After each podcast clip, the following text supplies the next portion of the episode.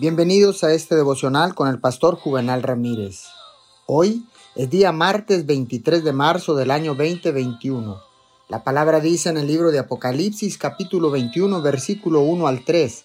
Después vi un cielo nuevo y una tierra nueva, porque el primer cielo y la primera tierra habían dejado de existir, lo mismo que el mar.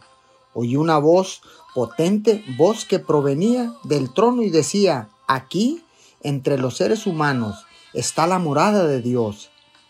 Él acampará en medio de ellos y ellos serán su pueblo.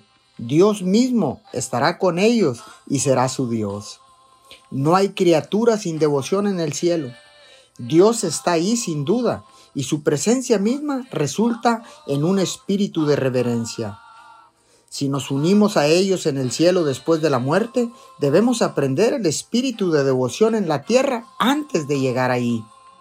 Estas criaturas vivientes son los ejemplos e ilustraciones de la oración verdadera. La oración debe estar encendida. La oración sin fervor es como el sol sin luz o sin calor. Todos podemos orar verdaderamente. Cuando lo hagamos, brillaremos delante de Dios.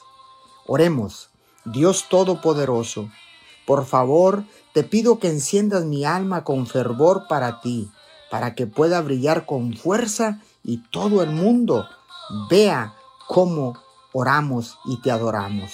Te pedimos todo esto en el nombre de Jesús. Amén y amén.